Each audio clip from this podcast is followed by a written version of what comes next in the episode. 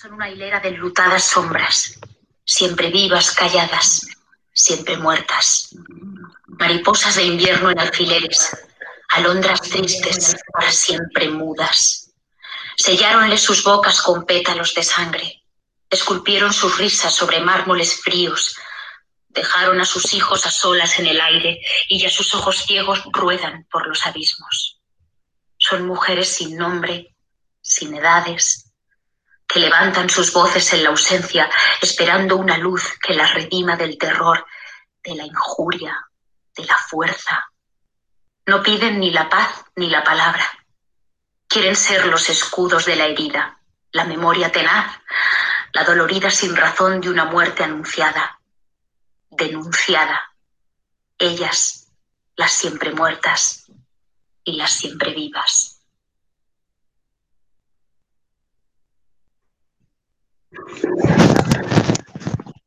Hola a toda la comunidad WIN y externos. Mi nombre es Gerardo Martínez y hoy nos encontramos aquí en estado de emergencia bandera morada para hablar un poco acerca del tema de feminicidios.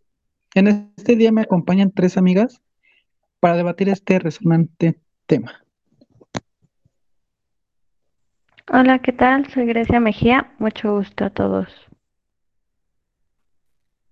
Hola, soy Gabriela Reynoso. Es un gusto estar con ustedes el día de hoy para tratar el siguiente tema. Hola, mi nombre es Anayelis Camilla y será un placer poder debatir este tema junto a ustedes. Nosotros somos de la carrera de Administración y Contaduría en el plantel Alcoco. Bueno, ok, primeramente que lo que vamos a hablar es del feminicidio, pero antes que nada debemos de dar a conocer la definición del término, el cual hace referencia a un tipo de homicidio específico en el cual un varón asesina a una mujer, chica o niña por el simple hecho de ser del sexo femenino. Eh, a diferencia de otros tipos de asesinatos, eh, los feminicidios suelen ocurrir en el hogar como consecuencia de la violencia de género se categorizan principalmente dentro de los crímenes de odio, dado que se dan en un contexto en el cual lo femenino ha sido estigmatizado durante años. Eh, el feminicidio es la manifestación más extrema del abuso y la violencia entre los hombres hacia las mujeres. Se produce como consecuencia de cualquier tipo de violencia de género, como pueden ser las agresiones físicas, la violación, la maternidad forzada o la mutilación genital. Como bien sabemos, en nuestro Código Penal, el feminicidio se encuentra tipificado como em, en contexto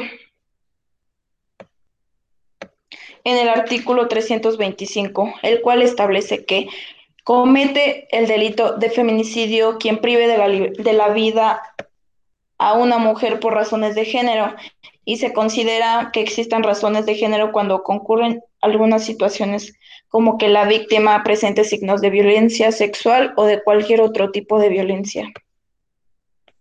Personalmente, creo que esta clase de homicidio es una de las formas de expresión más violentas y graves del machismo.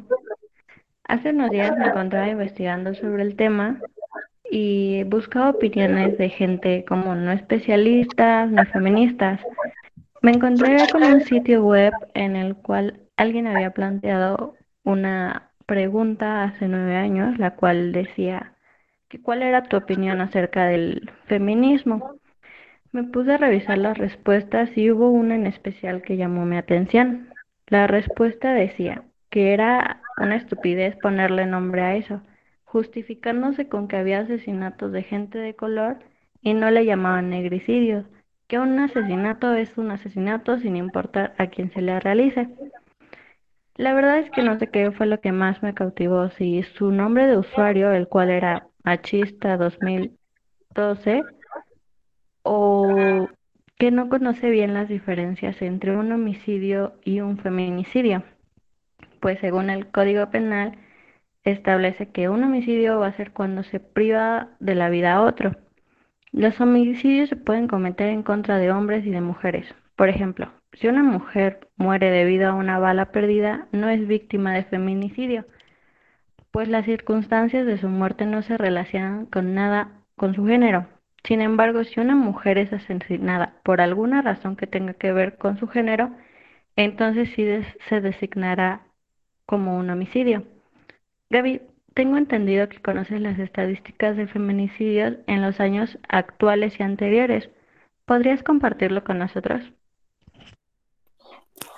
Claro, en nuestro país cada día 10 mujeres mueren por agresiones intencionales.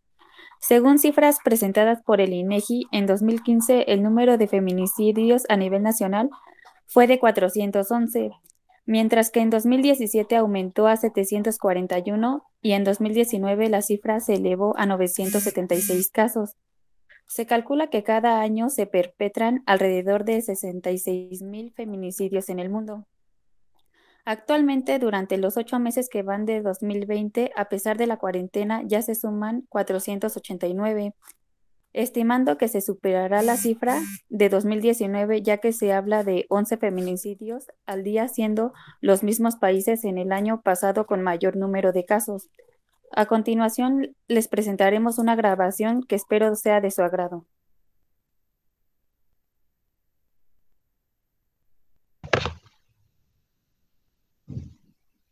Mamá, si un día desaparezco, no les creas. Mamá, si un día desaparezco, no les creas. No, no me escapé con el novio. No, no vendía droga, ni estaba metida en cosas ilegales. No, no era novia ni acompañante de ningún narco.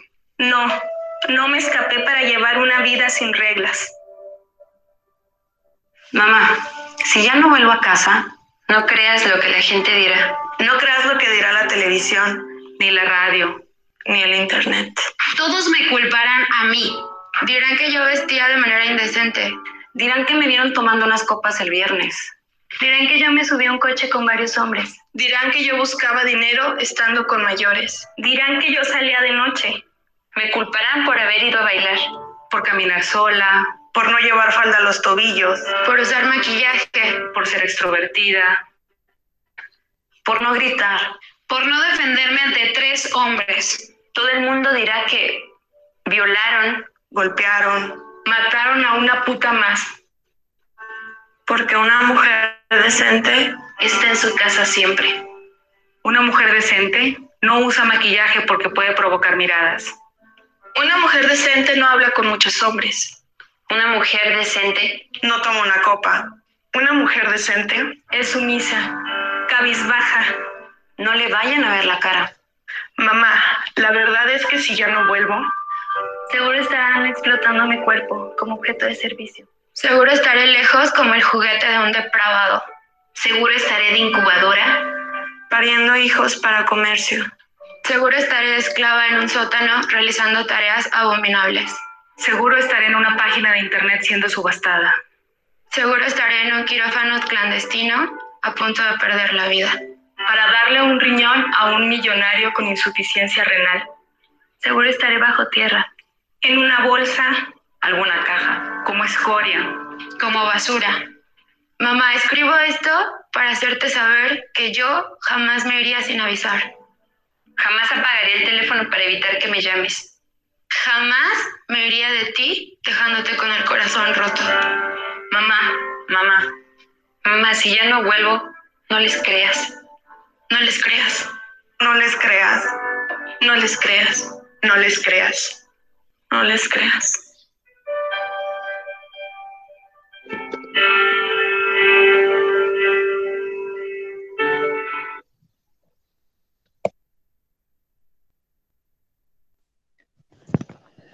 Pues este audio que acabamos de escuchar es una realidad que existe dentro de nuestro país y en muchos casos de, feminicidios. Mujeres que no volvieron más a sus hogares. Y es de lo que hablaremos a continuación, de, de los casos que conmocionaron a, a todo México. El primero de este, de estos cuatro casos que vamos a tratar, es, es de la pequeña Fátima este caso que a principios de este 2020 conmocionó Bueno, Fátima era una niña de siete años, cual la cual desapareció el 11 de febrero, cuando esperaba a su madre al salir de clase en la alcaldía de Tláhuac. Pero una mujer que no era su madre se la llevó. Cuatro días después, el sábado 15, apareció su cuerpo sin vida, con huellas de violación y tortura, dentro de un costal envuelto con una bolsa de plástico. Fue localizada a menos de 5 kilómetros de donde fue privada de su libertad. Cuatro días después, es decir, día 19 de febrero, fueron detenidas dos personas, los quienes fueron los presuntos feminicidas de Fátima, Giovanna y Alberto.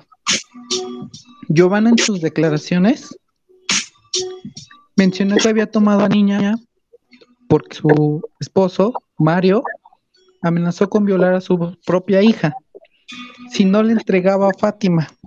Este despreciable y asqueroso hombre quería una niña para hacerla su novia para toda la vida.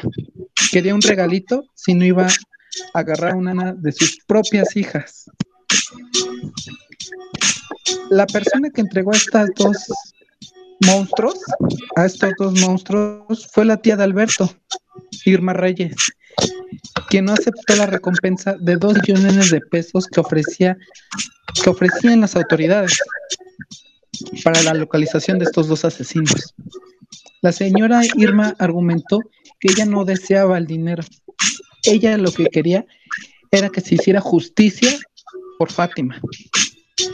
Las autoridades siguen en investigaciones y las cuales piden que se les dé la pena máxima a estas dos personas. ¿Conocen el caso de Mariana Lima? Bueno, este caso ha sido uno de los más sonados, ya que fue el primer caso en materia de feminicidio que tomó la Suprema Corte de Justicia de la Nación.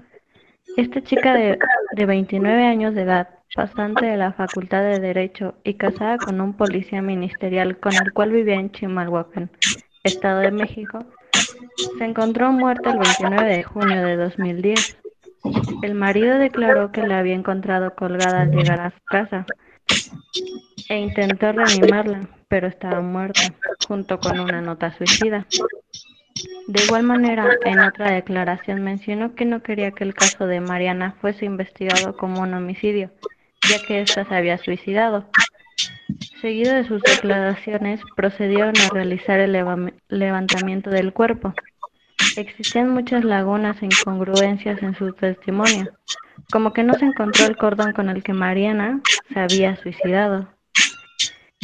Se realizaron los peritajes ese mismo día y la altura de la armilla donde supuestamente se había colgado Mariana variaba varios centímetros.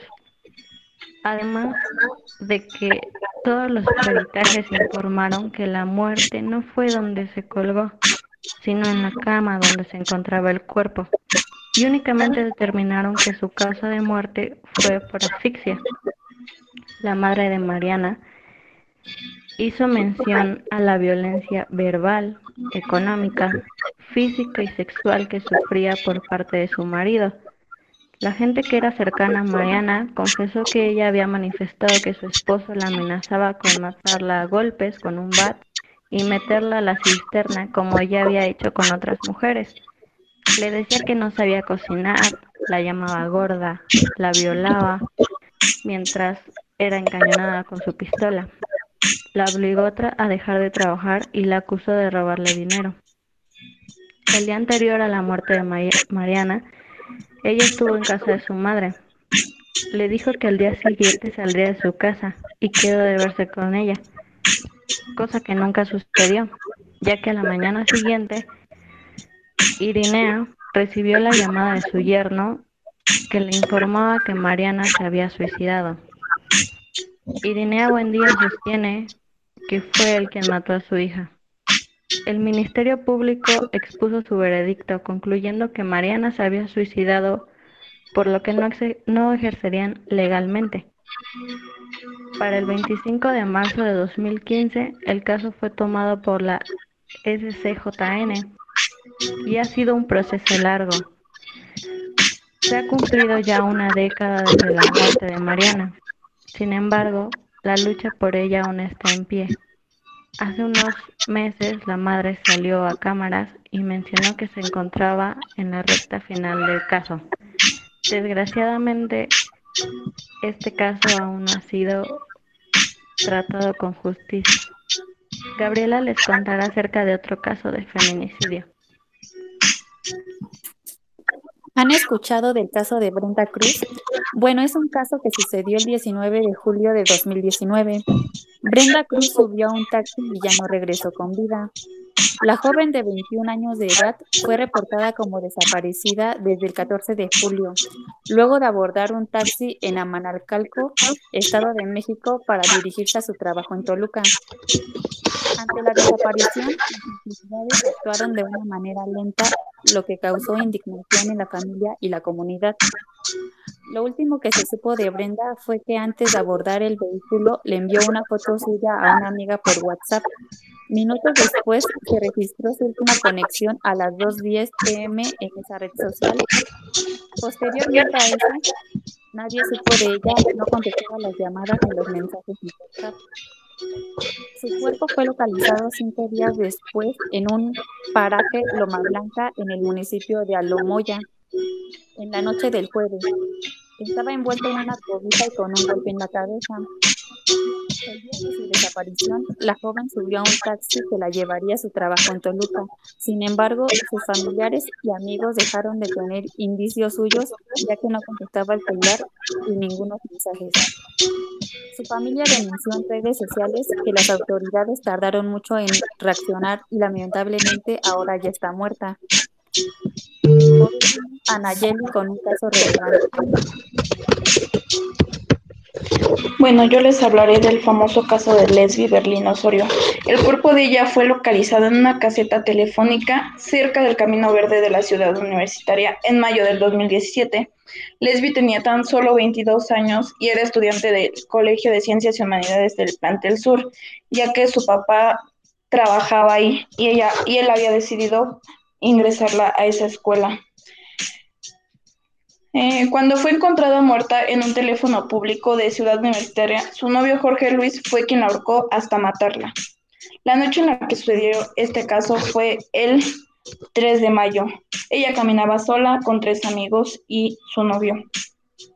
Alrededor de las cuatro horas, las imágenes muestran el llamado Camino Verde, unos videos en el cual les muestran que primero ella pasa, regresa con su novio sola y su mascota. Muestran las imágenes que pasa y pasa ella solita y regresa con su perro. Después de ahí sigue, enseguida la persigue su novio. Pasan unas imágenes en el cual se observa cómo el sujeto la está golpeando y tratando de asfixiarla con el cable del teléfono de la caseta. Minutos después solamente se muestran imágenes de cómo va pasando su novio con la mascota de Lesbi.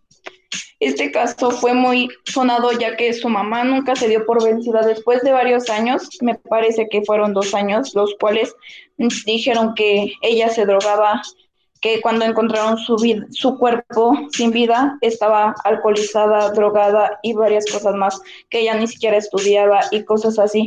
Su mamá les negó todo ya que ella se había salido de su casa, pues dijeron que había sido un homicidio.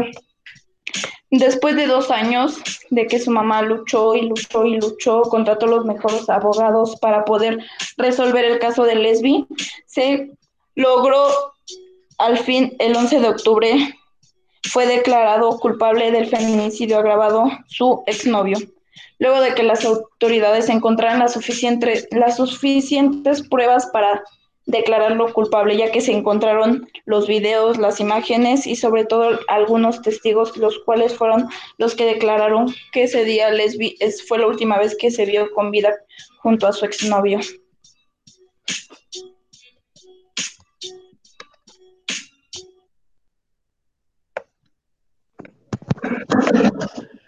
Como estos cuatro casos, hay muchísimos más del casos de feminicidio.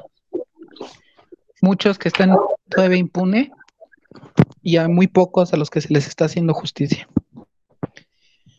A causa del aumento de los, los feminicidios y otros factores sociales, como por la estructura machista y misógina, la cultura patriarcal, la posición laboral y económica, infidelidades, violencia intrafamiliar, la falta de educación, es que se dan las marchas feministas.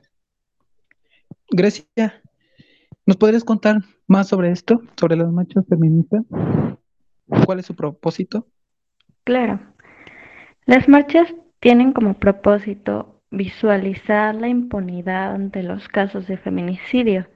También se busca implementar un día exclusivo para conmemorar a las víctimas. Esto ha causado diversas reacciones, ya que no están de acuerdo. El Observatorio Ciudadano, Ciudadano Nacional del Feminicidio no se encuentra de acuerdo con que el 3 de octubre sea nombrado como el Día de las Muertas y deslindó la propuesta ya que la consideró inapropiada. Gerardo, ¿tú qué opinas acerca del movimiento que se llevó a, cabo el día 9 de marzo? Pues yo lo considero, lo consideré y lo sigo considerando un movimiento muy importante para que todos nosotros los hombres tomemos conciencia de lo importante que son ustedes las mujeres en absolutamente todo. En lo personal apoyo todas y cada una de las marchas realizadas por las mujeres que exigen que se les respete, que se les integre, que se les tome en cuenta, que las escuchemos y lo más importante, que no se les violente, mucho menos que no se les mate.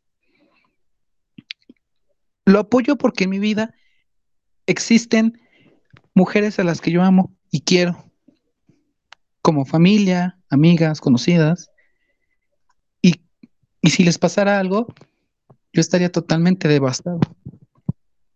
Por eso, yo le pido a todas las personas que nos escuchan que la próxima vez que se molesten porque las mujeres destruyen un monumento o un edificio o le le comienzan fuego a un edificio, rompen vidrios, pintan una pared, porque exigen sus derechos, porque ese es el propósito de las manifestaciones y de sus destrucciones. Que primero se pongan en los zapatos de aquella mujer que iba caminando tranquilamente por la calle y tuvo que correr porque un enfermo la iba persiguiendo con el miembro de fuera que nos pongamos en los zapatos de aquella jovencita que yendo en el transporte público la acosaron. O que nos pongamos en los zapatos de la madre de Lesbi, o en los zapatos de la madre de Fátima, o en la de los hijos de Abril Pérez, o en los zapatos de la familia de Ingrid. Y a ver si así no nos van a dar ganas de hasta golpear al presidente con tal de hacer justicia por ellas.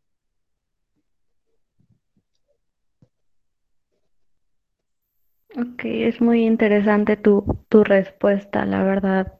Y más que nada escuchar a un hombre. Gracias.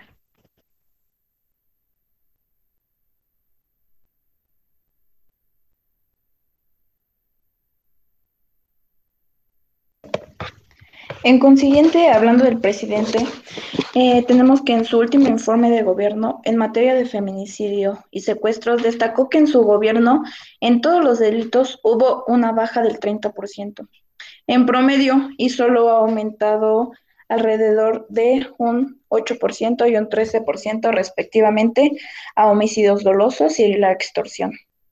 Delitos que están vinculados a la delincuencia organizada, información que se ve distorsionada, ya que algo que tenemos claro es que los delitos han ido en aumento a pesar de la cuarentena. ¿Y tú, Gaby, qué opinas acerca de la reacción del gobierno ante esto? Considero que el gobierno no le está dando la importancia que realmente merecen los feminicidios y aunque el presidente López Obrador ha hablado del tema, ante el cuestionamiento de la prensa durante las mañaneras, sus dichos han generado desencanto y enojo ante la sociedad, ya que principalmente critica y es que no se habla solo de un plan claro para detener esos feminicidios en México. En fin, es un tema delicado y difícil de combatir si el gobierno no brinda su apoyo total, tanto en este como en todos los crímenes que deberían ser castigados justamente y actualmente no lo son.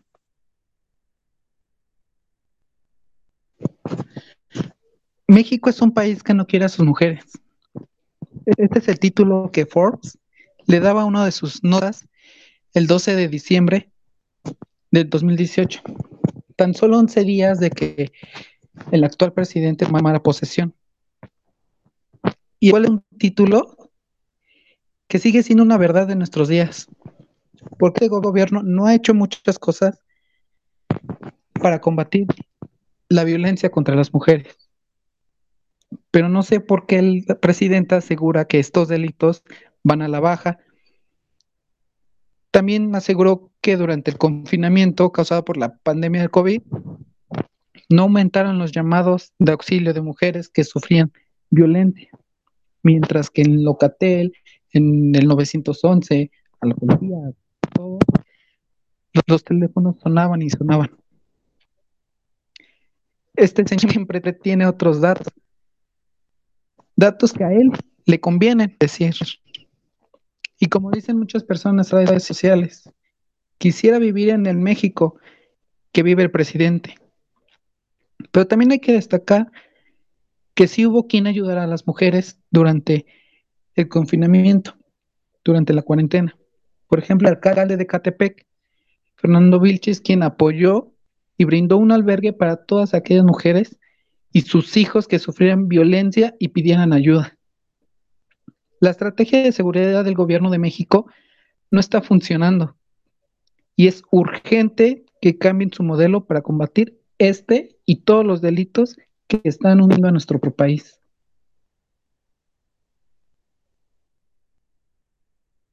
Cito este párrafo de La voz dormida de Dulce Chacón el miedo de Elvira, el miedo de Hortensia, el miedo de las mujeres que compartían la costumbre de hablar en voz baja, el miedo de sus voces y el miedo en sus ojos huidizos para no ver la sangre, para no ver el miedo, huidizo también en los ojos de sus familiares.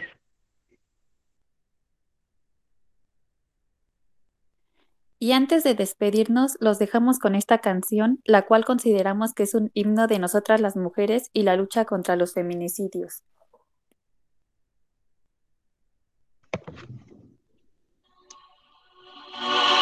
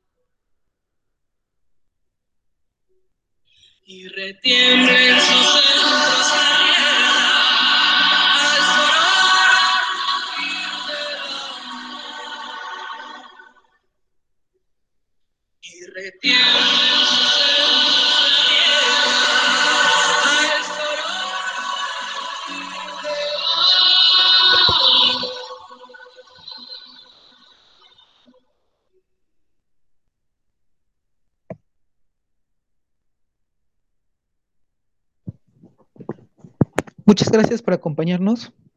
Nosotros fuimos a Estado de Emergencia, Bandera Morada. Que tengan un excelente día. Cuídense mucho.